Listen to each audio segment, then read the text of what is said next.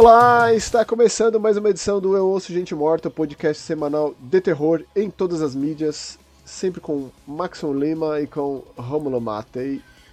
Todas as mídias mesmo, cara. Aqui você, você escolhe o, o seu prato principal. Você quer no Spotify, você quer no YouTube, no iTunes. Mas não é isso que eu quis dizer, não. Todas as mídias quer dizer literatura, é, não, sim, sim, cinema. Sim, né? é, é, verdade, o prato principal. É verdade. Eu falando besteira aqui, como sempre, né? Não tô entendendo mas nada.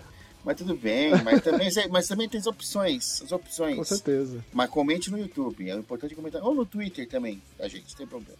É, mas a gente puxa os comentários mesmo lá do youtube.com barra horror, sempre no final dos episódios a gente fala todos os episódios todos os comentários do programa passado, que é o momento Isso. áureo aqui, momento pinacular do nosso podcast, é quando a gente fala com vocês que nos ouvem, que é o maior lisonjeio do mundo. Pinacular, eu lembrei de Ghost from the pinnacle to the pit. É, é isso mesmo. É isso mesmo. Aliás, é, me fez lembrar daquele episódio que a gente gravou de Ghost lá atrás, né? E logo mais estaremos lá na presença da, da Vossa Santidade, Papa Emeritus quarto, já é o quarto, né? Eu não vou, tá muito caro. Eu não, não tenho cacife. Ai, meu Deus, que triste. Mas não tem problema, eu vou. Eu, eu, eu fico no dia escutando aí o dia inteiro Ghost, que já era. É, como vocês viram aí pelo título do. O título inusitado deste podcast e também pela thumb, etc e tal, esse aqui é um episódio de retratação. Afinal, tem saído muito filme de terror nos cinemas e a gente não falou de vários deles. Sim. Como, por exemplo, o Pânico 6, o Urso do Pau Branco e o Rainfield. O Pânico 6 já tem uns bons meses aí do lançamento, já fez todo o estardalhaço que deveria ter feito. É, e muito provavelmente você já assistiu. Todos esses filmes já estão disponíveis em, em, em vias digitais, em aluguéis, aí, sei lá onde. É, mas a gente não podia deixar de falar, porque foram filmes que, de uma uma forma ou de outra afetaram a gente, marcaram a gente. Especialmente o Pânico, né? Porque uma franquia tão importante, o Pânico 5 foi tão emblemático ano passado, dos filmes de terror mais sei lá, um dos que eu mais gostei do ano passado, assim. Foi uma retomada muito simbólica, assim, ainda mais por ser o primeiro filme da franquia sem envolvimento do Wes Craven. É, e eu acho que segurou muito bem, foi um bom filme. Mas nesse aqui, Pânico 6. E da, e da Sidney, né? Não, a Sidney tá no Pânico 5, pô. Ah, ah, tô falando do 5 agora, é verdade. Ela não tá no 6. Então, exatamente, aí onde eu ia chegar. É, o 6 não tem o Scraven e também não tem a, a Neve Campbell. Rolou todo aquele estardalhaço lá do tipo, pô, já que não vão pagar o quanto que eu quero, eu não vou aparecer no filme. E aí rolou um monte de, de movimento aí de atores envolvidos com, com, com o filme, falando, pô, paga aí o que ela quer, ela merece, não existe pânico sem ter a, a Sidney, não sei o que, não sei o que lá. E Mas arriscaram, existe, né? Existe é. pânico sem a Sidney Prescott?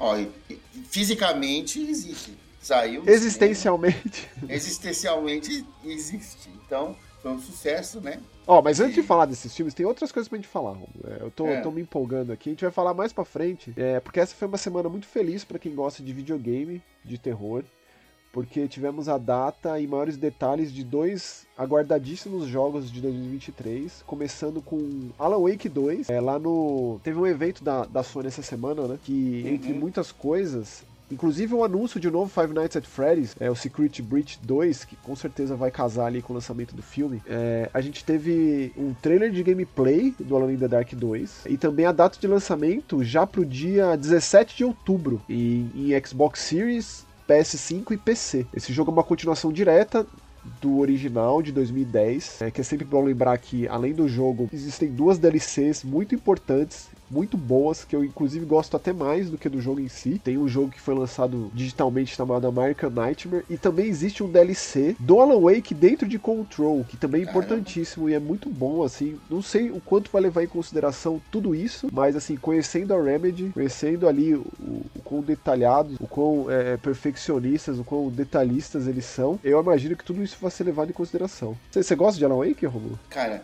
eu nunca fui um cara da, do, do, Xbox e o Alan Wake até ele, ele, era, ele era exclusivo, né? De, de Xbox, de PC e tudo isso. PC o pessoal sabe que eu não jogo e tal. É, eu, eu, assi, eu assisti Alan Wake, não Assistiu, joguei, né? que triste.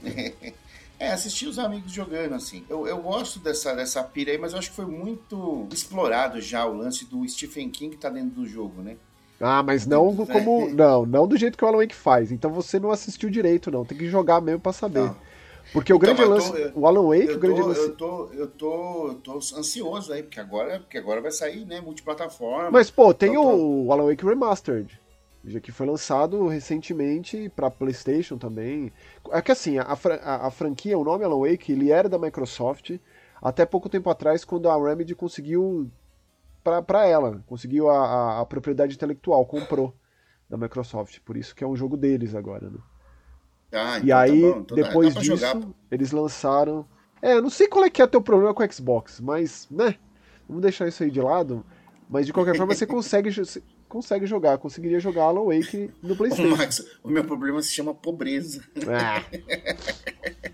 Não dá pra ter todos agora. No 360. Bom, não vou entrar. O 360 eu tive. Eu tive 360. Então não tem desculpa pra não ter jogado Alan Wake. Desculpa dizer, mas cara. Aí, porque... mas, mas, aí quando saiu o Alan Wake já tinha dado três, é, três luzes vermelhas já. Ah, meu Deus.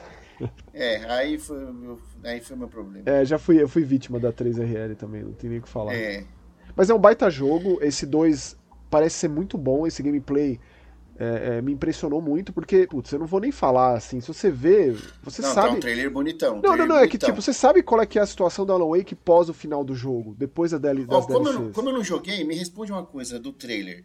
Quando ela, quando ela, ela chega lá, né, é uma policial, não é uma policial? Uma agente da ela chega, Uma agente, ela chega lá e fala assim, qual é o seu nome? E aí aparece a cara, é o Alan Wake, certo? É, então, o Alan Wake, ele é um ator ah. mesmo, né, que dá, dá voz e dá rosto, Alan Wake sempre fez muito. A Remedy faz muito isso, né? Mistura muito o FMV com, com o jogo em si. Então, por exemplo, dentro do jogo você conseguia assistir episódios de uma série, tipo o Twilight Zone é, do jogo que chamava Night Springs, se eu não me engano, tenho quase certeza. Bom, de qualquer forma, tá aí o jogo quase, quase chegando já. É o que me deixa muito feliz, cara, porque a Remedy tá numa, num, num, momento muito bom, muito próspero, como nunca na sua história. Então, assim, a Remedy tá num momento muito bom, cara. O Control foi um sucesso absurdo, é, já foi anunciado o Control 2, o Alan Wake 2 tá pra sair, que inclusive é o primeiro jogo assumidamente horror de sobrevivência deles.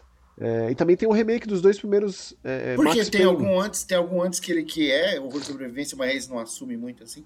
Então, os jogos tem, sempre eles têm um pezinho no terror. O Alan Wake ele é um jogo de terror, mas ele não é necessariamente um jogo de terror de sobrevivência. É, o que eu acho legal no negócio do Alan Wake é o lance de ser dividido em capítulos como se fosse livro mesmo, né? Isso eu acho muito legal isso.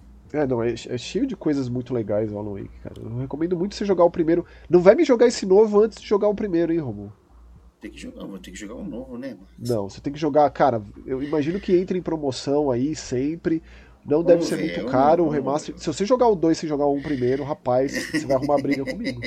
Quero brigar com você, cara. O outro evento que rolou essa semana foi um da THQ Nordic chamado Alone in the Dark Spotlight, focado nessa franquia tão milenar o berço, a protogênese do horror de sobrevivência Alone in the Isso aí é, é, a gênese mesmo. Que também foi anunciado é, a data de lançamento, o jogo já tinha sido mostrado, revelado há um tempo, né? E agora no dia 25 de outubro, ou seja, bem perto do Alone in the Dark 2, a gente vai ter em outubro. Outubro é, grande, é um grande mês para terror, né? Mas dois jogos tão grandes assim. E Alone in the Dark fazia muito tempo que não tinha o carinho que tem tido com esse jogo novo, aparentemente, né? Pelo que a gente tem visto e tal.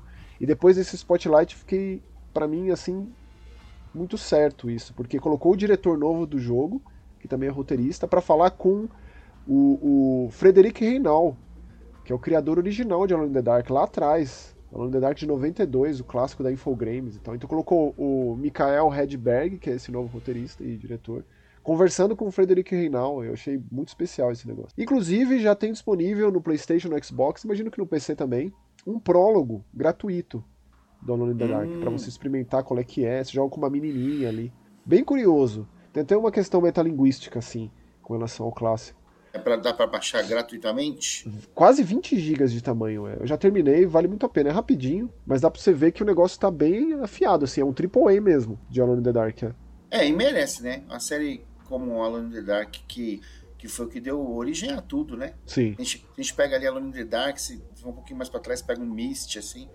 Mas Alone in the Dark, é, acho que é. Não, ele, primeiro... foi, é, ele, foi, ele foi pioneiro em todos os aspectos possíveis, Alone in the Dark. Uhum. E, e, pô, se a gente leva em consideração os últimos lançamentos de Alone in the Dark, são, assim, catastróficos, cara. Então a franquia não tem um carinho, assim, um amor ali há muitos e muitos anos. Digo, desde os anos 90, da trilogia clássica da Infogrames ali. Dali pra frente. Não, ainda gosto do New Nightmare. O New Nightmare ainda é legal, aquele de Dreamcast, PlayStation 1 e tal. Bem bom. É, mas daí em diante, cara, é só catástrofe e esse aqui vai resgatar e, inclusive, para mostrar como tem investimento nesse jogo, os dois protagonistas, porque o Alone in the Dark original a gente jogava com dois personagens, o Resident Evil pegou isso também, dentre tantas outras coisas, também pegou isso do Alone in the Dark. Então a gente tem lá o Edward Carnaby e tem também a Emily Hartwood. O Carnaby, ele é o David Harbour, que é o xerife do Stranger Things. Então Oi. é o rosto dele. Então o Carnaby agora vai ser o rosto desse cara. Eu acho isso um pouco complexo, mas eu sei que vai trazer muita gente, vai trazer muito público. Trazer os jovens, os jovens. E a Emily Hartwood, ela é a Jodie Comer, que eu sei que quem assistiu Killing Eve ama de paixão essa atriz. Sim. É, então é isso. Dia 25 de outubro, Alone in the Dark, também para Xbox Series, PS5 e PC. E um pouquinho antes, no dia 17 de outubro, Alan Wake 2 para essas mesmas plataformas. Também tem, e tem outro jogo também, que a gente vai falar que saiu agora, um port, né? Exatamente, um dos jogos mais assustadores do ano passado, o The Mortuary Assistant, chegou recentemente ao Switch. Comprei, comprei hoje. Vou jogar hoje à noite sozinho. Se prepare, cara. Esse Nossa. jogo ele me destruiu. Eu coloquei ele entre os meus favoritos do ano passado. Se você quiser ver a listinha lá no, no Mais Que Horror, recomendo dar um pulinho lá. Que é... final, né? O que, o, que, o, que, o, que, o que poderia ser tão assustador quanto você trabalhar, você trabalha, né, no, no, no, necrotério ali no. É, o nome é bem literal. Só que é. acontece que esse necrotério está bem enraizado em, em, em, satanismo. Então ainda o que poderia ser pior é isso. Meu Deus, sério mesmo? Eu não Sim. sabia. É. Porra, que bom. Tem, mas tem coisa tipo estudada assim?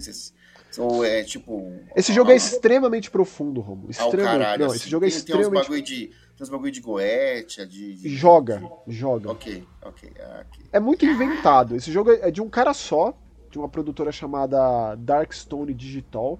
O cara ele vem, ele vem se dedicando ao terror há bastante tempo. Ele chama Brian Clark. Muita gente boa, trocou ideia comigo, troquei e-mail com ele. É, esse é o quarto jogo do cara. Eu não joguei os outros três. Estão todos disponíveis lá no Steam. Our Secret Below, Kohat e The Subject. É, pretendo comprar todos eles, de tanto que eu gostei do Mortuary Assistant. Ele saiu no segundo semestre do ano passado, e pelo que eu joguei do Switch, tá bem redondinho, assim, graficamente falando, em termos de gameplay, né? Porque eu tinha jogado com teclado e mouse.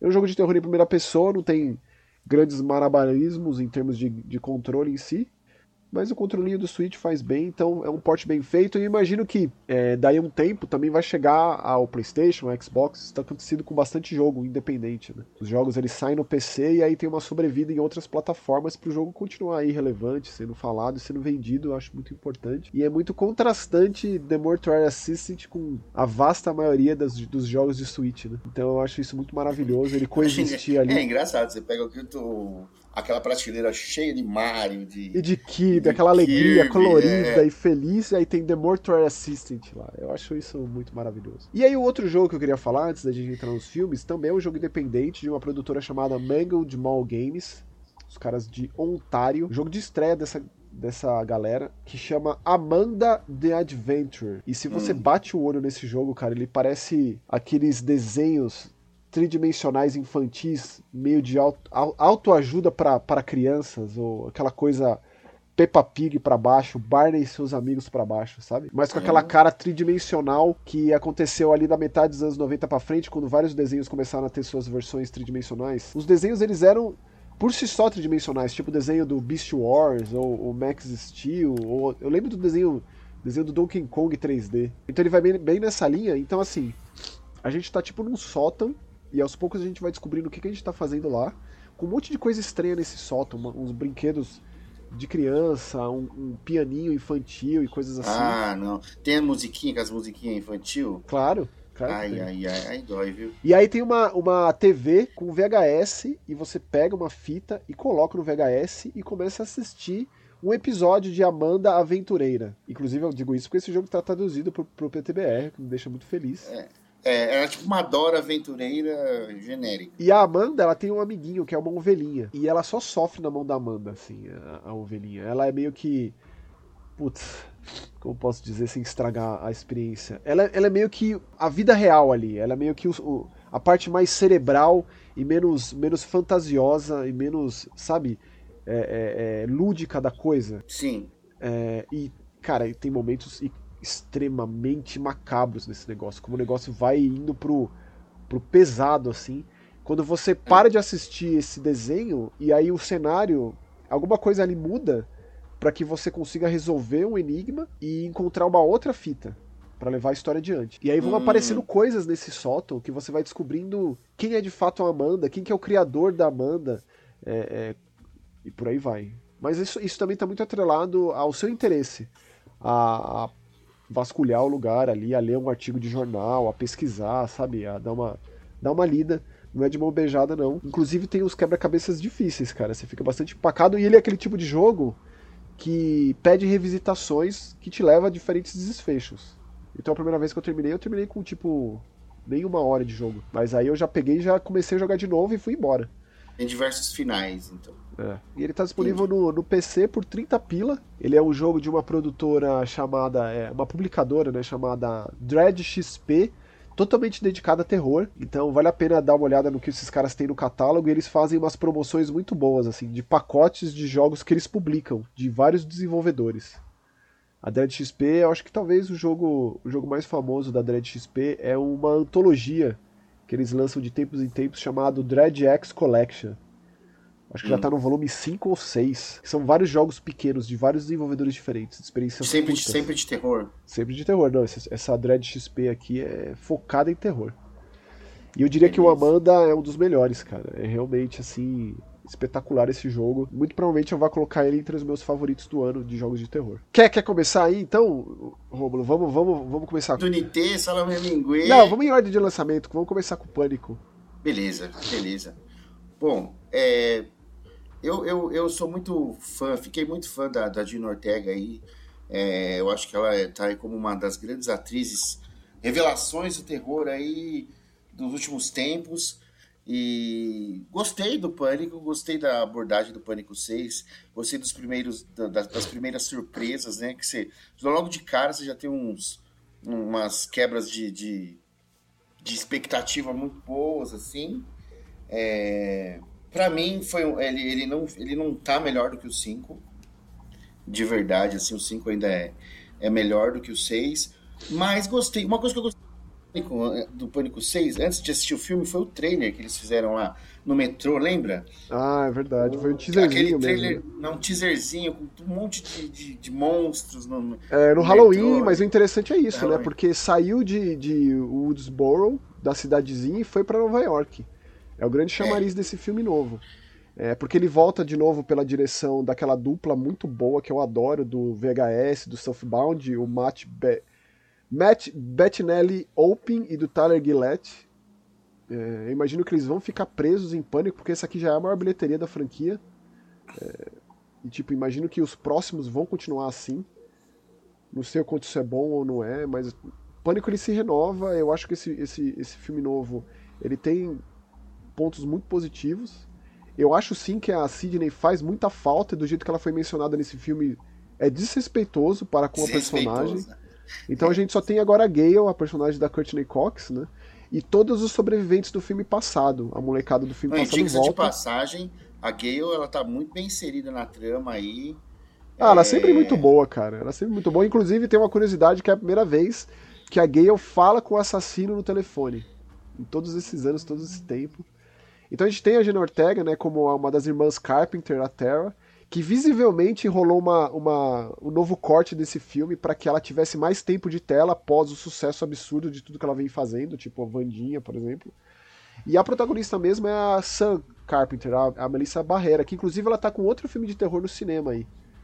É... Uhum.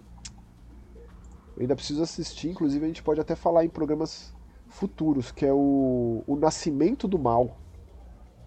Uhum. É. E, cara, okay. então, a e Melissa. Ela é a mais velha da, da, da, da Dina, né? Do Ortega. Da Terra, né? A Sam e a uhum. Terra. Ela, ela tem aquela coisa que a gente já sabe do filme passado, ela é filha do, do Billy Loomis. Um Billy Loomis. Um dos assassinos do filme original. Eu é, acho é que só isso... eu, é só eu, quando eu era, quando eu era moleque que assistiu o Pânico a primeira vez, eu achava que o cara que fez o Billy Loomis é o Skit Ulrich, né? O nome dele, não é? Mas é. Ele, ele, eu achava que ele era tipo um Johnny Depp genérico. É, genérico. Mas com certeza é. Aspirante a Johnny Depp, com certeza. Como muitos dos atores dos anos 90, né? Sim, não, mas ele era, ele era, atores ele era parecido. Ele era parecidíssimo. É. Assim. cabelinho e tal. É. Então, é. mas eu acho que isso é uma coisa muito mais explorada, tanto no filme passado quanto nesse. Essa coisa dela ter esse instinto assassino dentro dela. E também tem essa questão, né, de que será que ela é, é, é inocente? Será que ela é uma sobrevivente? Será que ela não, tem, não teve nada a ver com os assassinatos é, passados? Então tem essa questão que chega até ela, né? Afinal de contas, a internet você não consegue escapar disso. Então, por mais que ela tenha se afastado de Woodsboro, ela, ela existe no mundo virtual. Então, tem vários momentos ali. Eu pensei também que fosse ser mais explorado isso, né? Porque ela tá fazendo faculdade junto com Uh, o resto da galera ali tem a personagem da Mindy, que eu acho excelente, né? Também tem outros irmãos, né? Os irmãos Martin, Mix Martin, que é o Mason Godwin e a o Mason Goodwin e a Jasmine Savor Brown. É, a Jasmine, ela, é, ela, eles são sobrinhos do, do, eles são sobrinhos do Randy e a, especialmente a Mindy, ela herdou essa coisa da cultura pop do, do tio, assim, dela ser fanática pro filme de terror, entender como as coisas funcionam, entender quais são as regras, tem sempre isso, né? Não, como o assassino. primeiro, o Randy dá uma aula ali, né?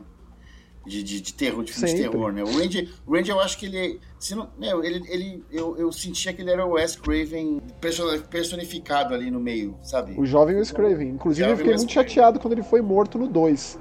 Por mais que ele volte no 3, eu acho que ele morreu muito prematuramente, assim, um personagem muito importante. É, mas aí tem essa coisa, as questões de sempre. É, quem é o assassino e por que, que o assassino está fazendo o que ele faz. Como você bem disse, o começo do filme já quebra esse, essa expectativa com, com um Ghostface se revelando a sua identidade, assim, né?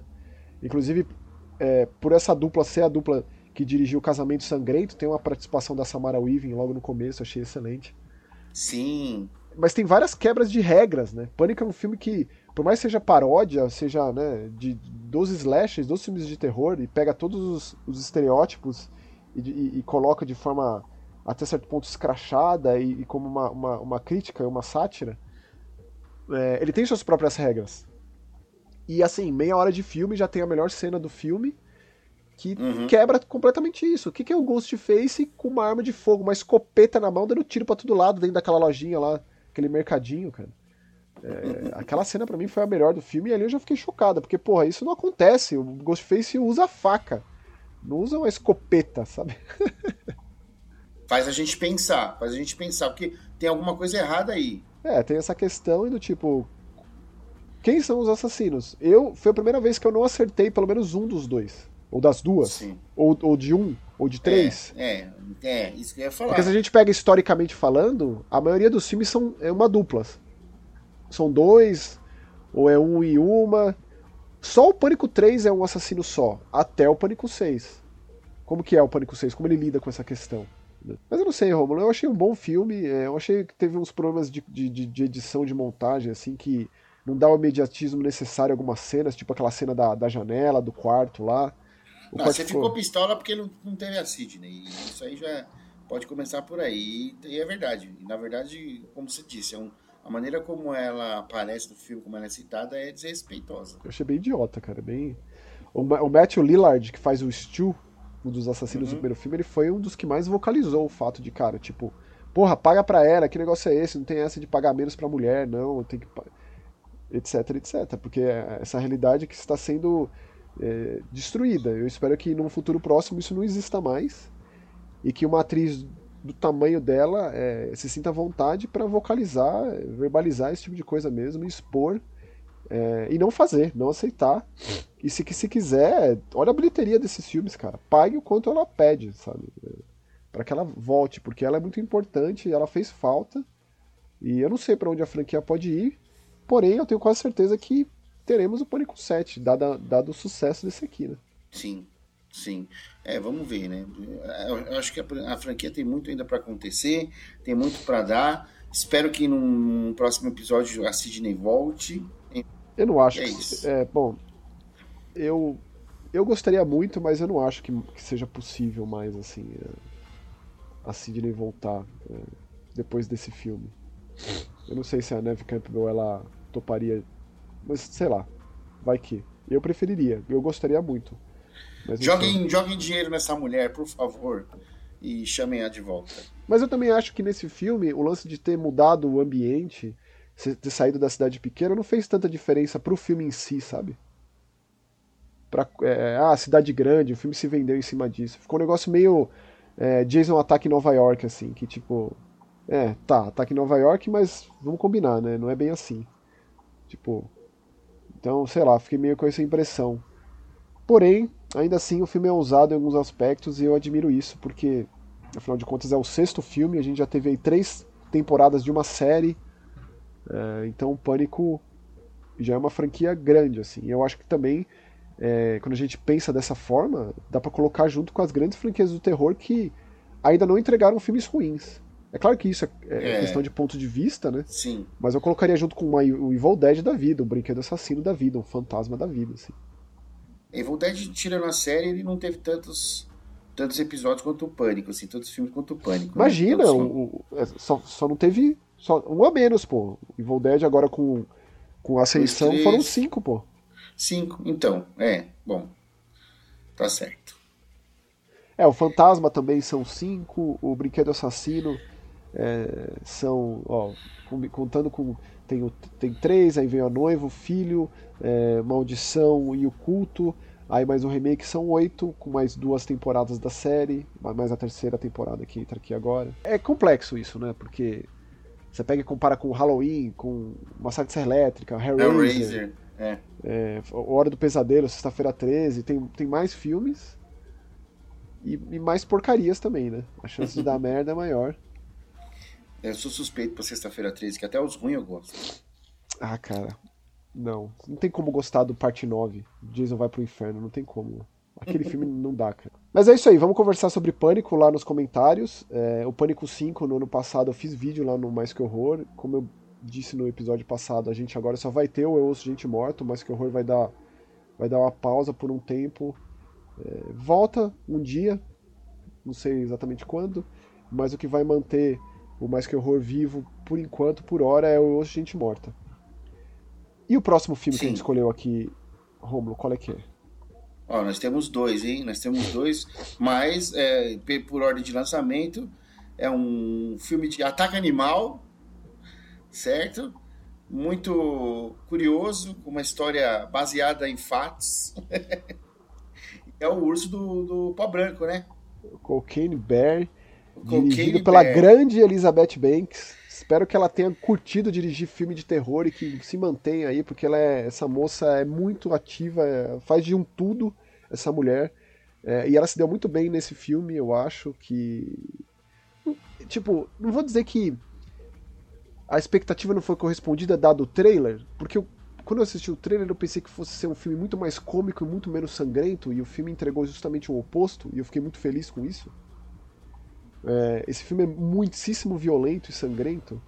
Eu não estava é. preparado para o quanto de tripa eu veria nesse filme. Ainda mais Cara, por, por um, um, dos, um, um, dos núcleos dele ser protagonizado por crianças, né?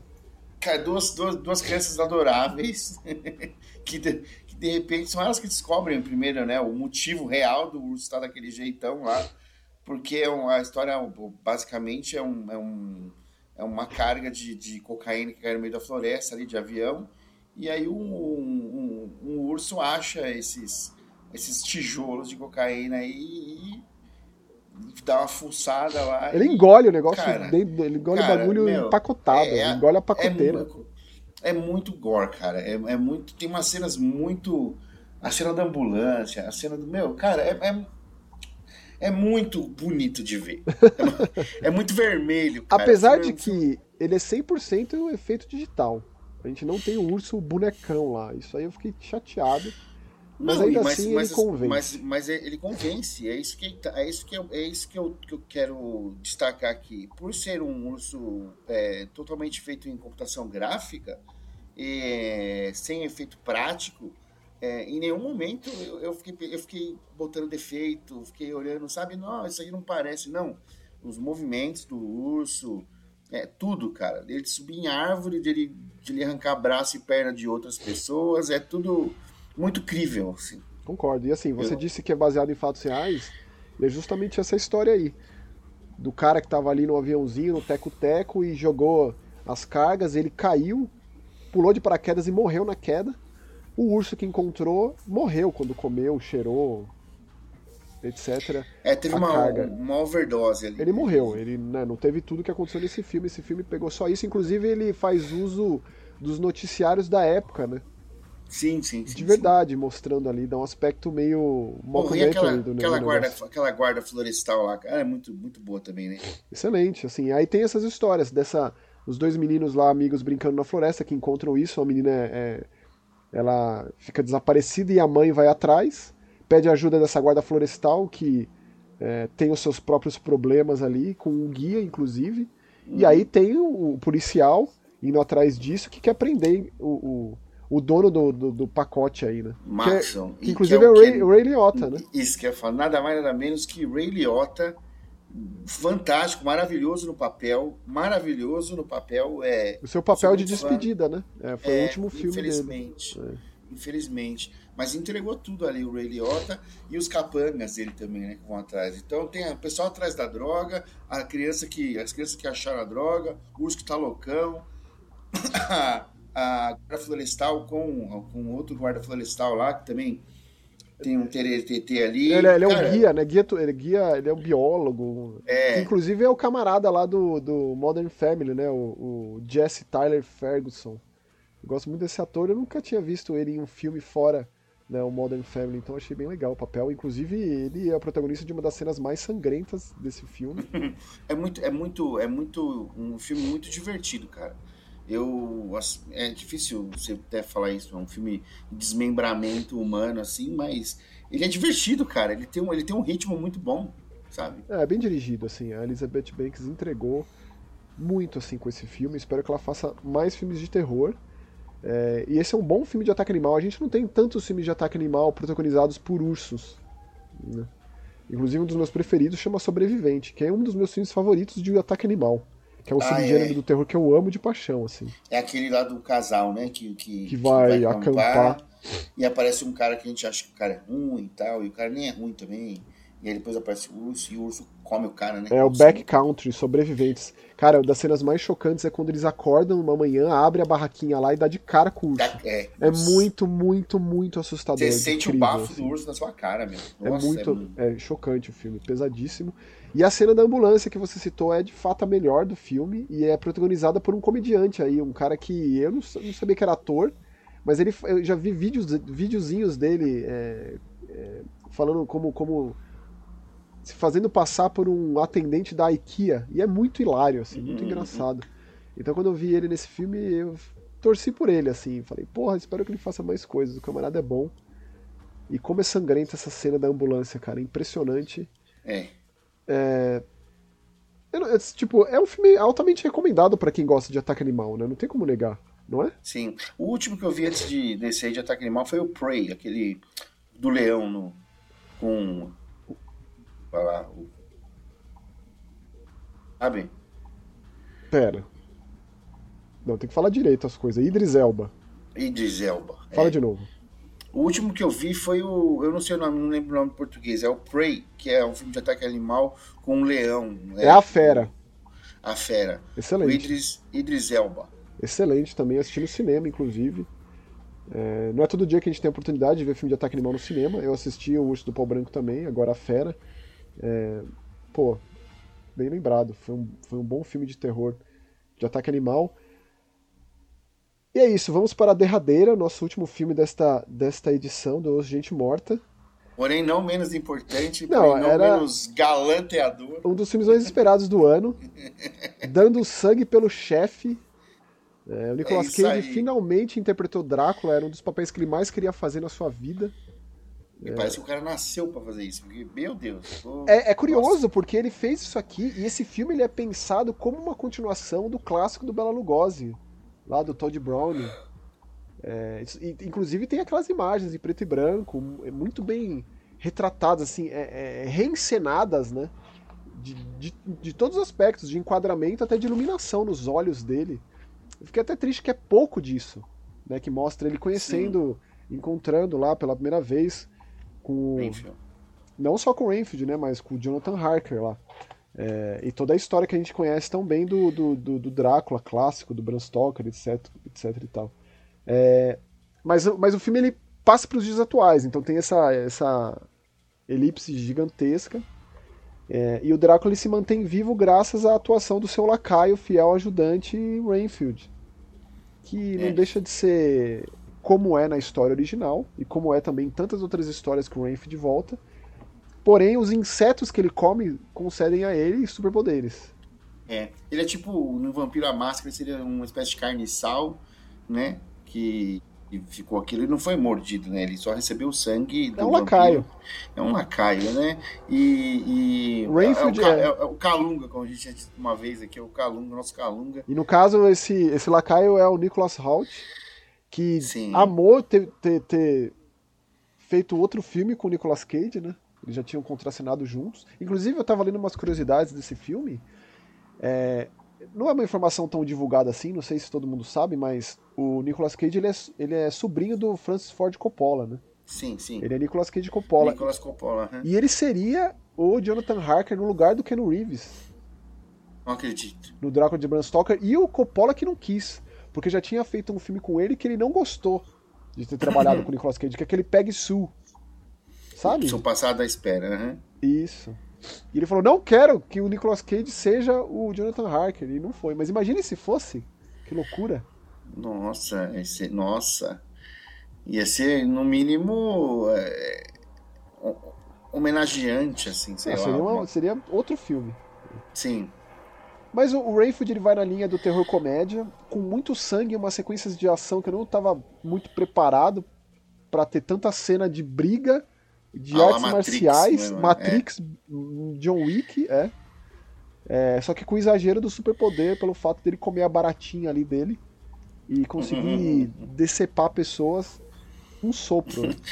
Nossa, mano, ele arrancar um braço de um cara e jogar e, esse, e, e empalar outro cara com o braço que ele arrancou de outro é, é muito bonito, cara. É muito. E aí ele meio que ele, ele, ele vive isso há, há décadas, né? O, o, o Rainfield, e ele vai para um grupo de ajuda para tentar mudar de vida. Ele tá infeliz, né? Ele tá infeliz. Ele tá, tá com um, uma crise de. sei lá, de. Não é uma crise de meia-idade, é uma, crise de identidade mesmo. Ele não sabe por que ele tá fazendo aquilo, ele tá infeliz e ele vai buscar ajuda, né? Nesse grupo aí, nesse grupo de apoio. E aí não, não dá muito certo. Não, é muito curioso, cara. Ele também conhece uma, uma policial, a Rebeca, que eu gostei muito dessa personagem, porque é aí que forma Sim. uma parceria muito boa. É, justamente quando ele vai caçar para o chefe num bar. É, e aí chegam pessoas lá, porque aí envolve máfia no meio do caminho, e aí o, o Drácula ele tá repensando o seu lacaio, porque faz mais sentido alguém malvado do lado dele, porque ele quer dominar o mundo, agora tá com planos megalomaníacos aí e tal. Enquanto que o Rainfield tá com planos de ter uma vida normal, de, de amar as pessoas, de conhecer alguém, de ter uma casinha, etc, etc. Então começa a ter uma bateção de cabeça entre o Drácula e o Rainfield, que é da, que traz as melhores cenas do filme, né? Que é quando eles discutem, quando tem declarações de amor e de ódio. E aí o Nicolas Cage entregando um, um Drácula muito diferente, assim, muito próprio dele. Eu achei. E, e eu, eu fiquei feliz de ter muito espaço. Eu pensei que fosse ter pouco Drácula nesse filme, mas não, ele tem bastante coisa, bastante cena, muito figurino, assim, né?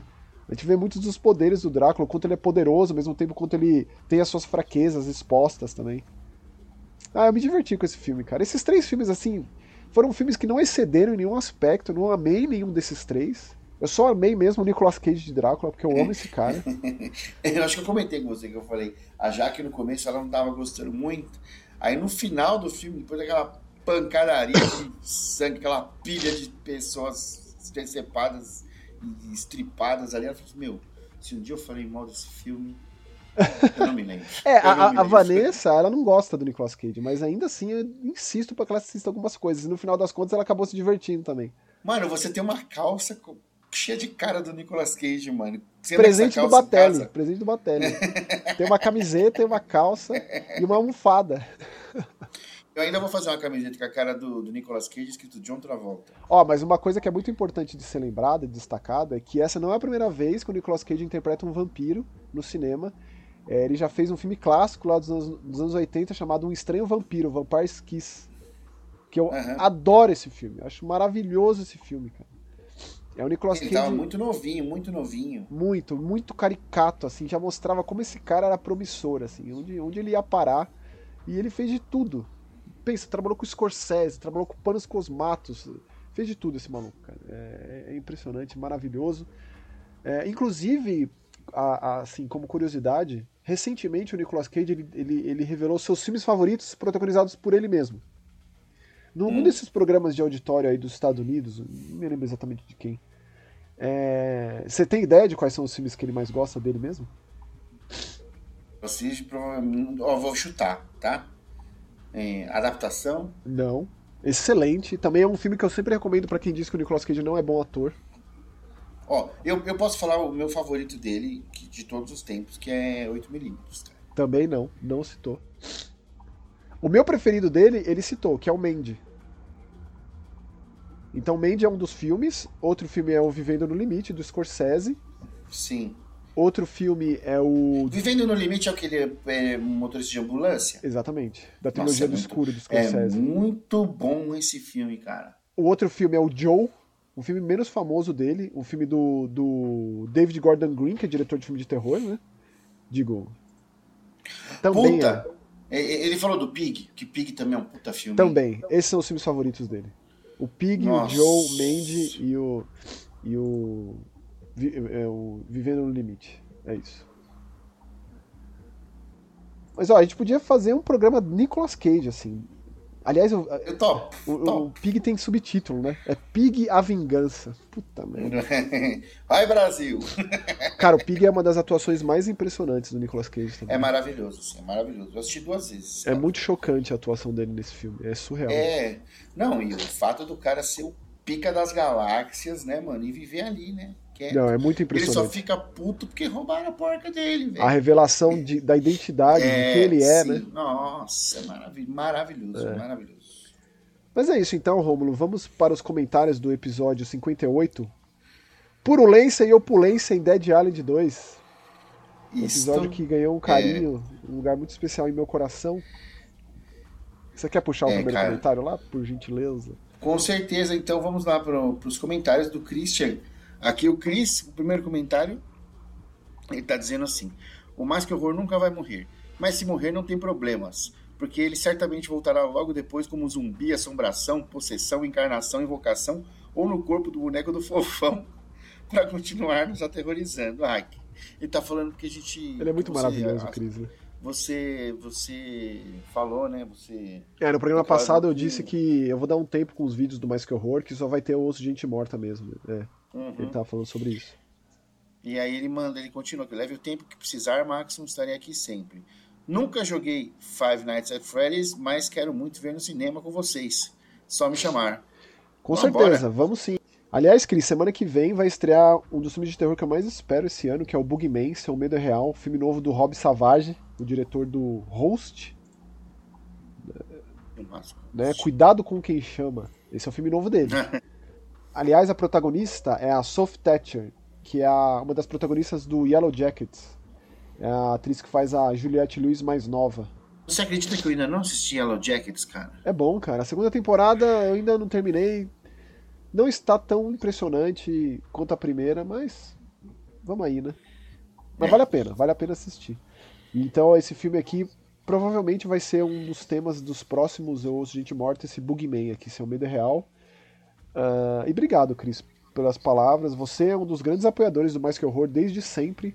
Uma coisa muito maravilhosa que acontece, Romulo, não sei se você sabe, é que sempre que a gente chega nos episódios 100, 200, 300, o Cris acompanhava presencialmente. Então ele ia assistir ao gravar, assim, o negócio, sabe?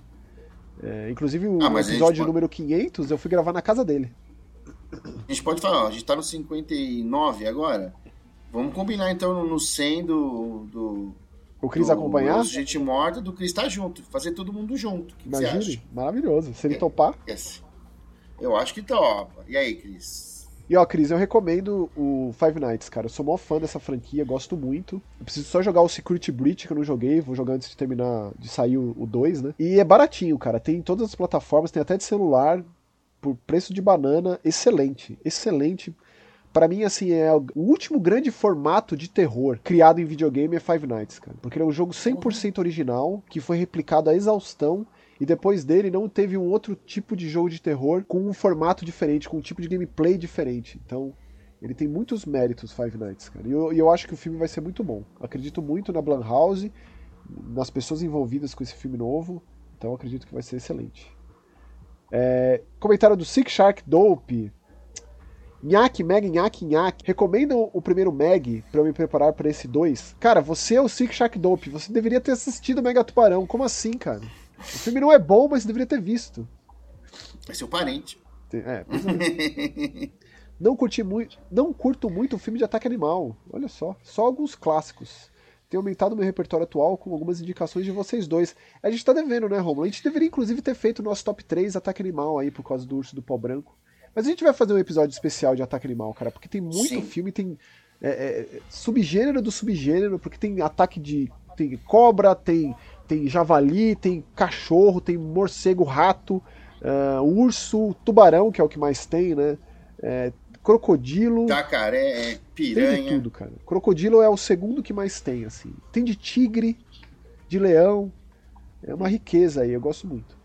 Uh, mas estou bem interessado mesmo para ver os comentários de vocês sobre Rainfield. Então toma aí, Six Shark, nossos comentários sobre Rainfield. Que eu só não gostei porque aparece pouco o Nicolas Cage. Ah, a mesma, a mesma reclamação sua. É que você queria ver mais o Nicolas Cage não, na... não, não foi reclamação encarnado, não. Eu disse que eu com... pra mim foi suficiente. Não. Mas você queria mais ele de, de, de em preto e branco. Ah, isso sim, aquele comecinho. E... Sim, sim, sim, sim, sim, Esse filme enquanto um filme continuação do clássico absoluto do Bela Lugosi e tal. É, mas dá um gosto, assim, é muito legal. Mas eu acho que é o suficiente, cara. Eu fiquei feliz, sim, com o tanto que apareceu, de verdade. Pânico 6, que eu diria que personagem imortal tem limite, kkkk, abraço mais feras, então tá aqui, ó. Não só Urso do Pó Branco pro Ataque Animal, mas o Pânico 6 e o Rainfield, um episódio especialmente feito para você, Sick Shark. Olha que beleza. E é isso, um abração, Sick Shark. E tem o, o comentário do Arão Neres aqui, ó. Ben Whitley na direção de Mag 2 me pegou de surpresa. KKKKK. Que o List é um assombro. Tem outro filme dele que eu gosto bastante, chama In the Earth. Vocês já viram? Já Tem vi. uma vibe meio de drogas. É um filme bem louco. E o Sick Shark res respondeu aqui, ó. Filmão esse In the Earth. Assisti sem saber de nada e o resultado foi chocante. Eu, eu, não, eu não, qual que é o nome em português? Você lembra? A mal, é, Maldição da Floresta. É, hum, sim, tem uma sim, coisa sim, de vírus, tem uma. É, é, é bem, é, cara, é bizarro, muito bom. E se você for sem, sem manjar nada, é, você vai realmente Melhor ficar surpreso. Ele é bem diferente do que o List, tanto que eu sei que decepcionou muita gente. Porque o que o List, cara, nossa, o que o List é uma paulada sem precedentes, quase assim, cara. É difícil você manter o nível depois do Kill List, sabe? É tipo o Alexandre Aja depois do Alta Tensão lá. É, é, é difícil, cara. O próprio o Pascal Logier depois do Martyrs. Como que você faz, né? E eu acho que esses filmes estão aí no mesmo, no mesmo páreo, sabe? E vou falar um negócio pra você. Eu assisti Alta Tensão pela primeira vez há menos de um mês. Espetacular, não é? Nossa, que filme incrível, Max do céu. É. Que filme incrível. Assisti, assisti com a Jaque. E, nossa. O Alexandre Aja é uma revelação, só... cara. Uma re... Depois desse filme ele foi para Hollywood, né? Se não me engano, o que ele fez logo na sequência do Alta Tensão foi o remake do Quadrilha de Sádicos, o Viagem Maldita. Eu, eu prefiro o original do Ace Craven, né? Mas eu gosto Todos os filmes de, de, de, de, que tem no deserto ali de, é da Austrália, né? Não, não. é Estados Unidos mesmo. Austrália é Wolf Creek. Wolf Creek, é. Mas esse filme de deserto aí, que o cara tá no meio do nada e de repente eles começam a ser perseguidos, mano. É muito bom, cara. Muito bom. É muito bom, bom mesmo. Qual que é o nome daquele, rapidão, Max? Aquele que é uma. É uma, é uma, uma menina e um cara leva ela pro meio do deserto. E aí, tipo, chega dois amigos do cara e eles estupram a menina, o cara estupra a menina e, e depois é, jogam ela num, Ela fica pendurada numa árvore e ela sobrevive e ela volta para pegar todo mundo. Vingança. Fudido. Que filmaço. Fudido. É, é, é New French Extremity isso aí. Sim, sim, sim, sim é, sim. é, absurdamente foda esse, cara. Nossa, mano, é, mas é muito. Oh, ela tá destruída e ela volta e, mano. Ó, oh, mas só não confundiram. O original é Revenge, Vingança, porque também tem outro filme chamado Vingança que não tem nada a ver com esse. Uhum. Esse é o de 2017 que você tá falando. É muito bom, muito bom. É a Matilda Ana Ingrid Lutz. É, é absurdo. Tem até um quê super-heróico nesse filme. Sim, e é o filme é, de porque... Rape and Revenge, que, é um, que, eu, que eu não gosto dessa, dessa, dessa subcategoria do cinema, porque a grande parte desses filmes são dirigidos e escritos por homens. Esse aqui é, é. escrito e dirigido por uma mulher. É o Corallier Fagat. É. Eu não sabia, e aí é por isso que eu gostei tanto, tá Exatamente. vendo? Faz toda a diferença do mundo, né? Toda a diferença Nossa! Excelente, filmaço, gosto bastante também. É, e obrigado pelos comentários aí, Arão, e mais um do Cirque Shark. E aí vem aqui o Marcos André, ele diz assim, ó. Não comparem Meg com Sharknado. Ó, ficou ofendido, hein? Meg ainda é plausível no sci-fi. Ah lá, mas aí é, que, mas é você que bota na tua balança aí para falar é, que Meg é plausível enquanto que Sharknado é só pra rir. Meu sobrinho, que é o um grande consumidor dos youtubers de Five Nights at Freddy's, nem ligou pro trailer do filme do jogo. Rapaz, será que eu tô ficando velho mesmo? Tomara que não percam a chance de pôr o Nick Cage como presa e perseguidor no DBD. Ah, ele é. Já foi ah. anunciado que ele é sobrevivente, viu, Marcos André? Mas eu, mas eu voto muito em ele ser uma skin pro Legião. Seria perfeito, que é um, que é um assassino, né? E obrigado pelo comentário, cara. E com certeza a gente vai falar do Meg 2 aqui especialmente por ser dirigido pelo Ben Whitley e também porque no trailer mostra que não é só ele de tubarão gigante. Isso me interessou muito. Tem outras criaturas gigantes ali. É, aí vai mais para um lado King Kong e Godzilla, aí eu gosto muito. Aí, brigadão, é, Marcos André. E tem o último comentário do Koala aqui, que já começou na pedrada. Eu acho que ele tá falando da, trilha, da trilha sonora, né? Com certeza. no Você revolucionando com as trilhas sonoras. Ó, e obrigado a todo mundo que comentou. A gente volta semana que vem com mais uma temática inusitada de Osso Gente Morta. É isso aí. Tchau. Beijão, gente. Tchau, tchau.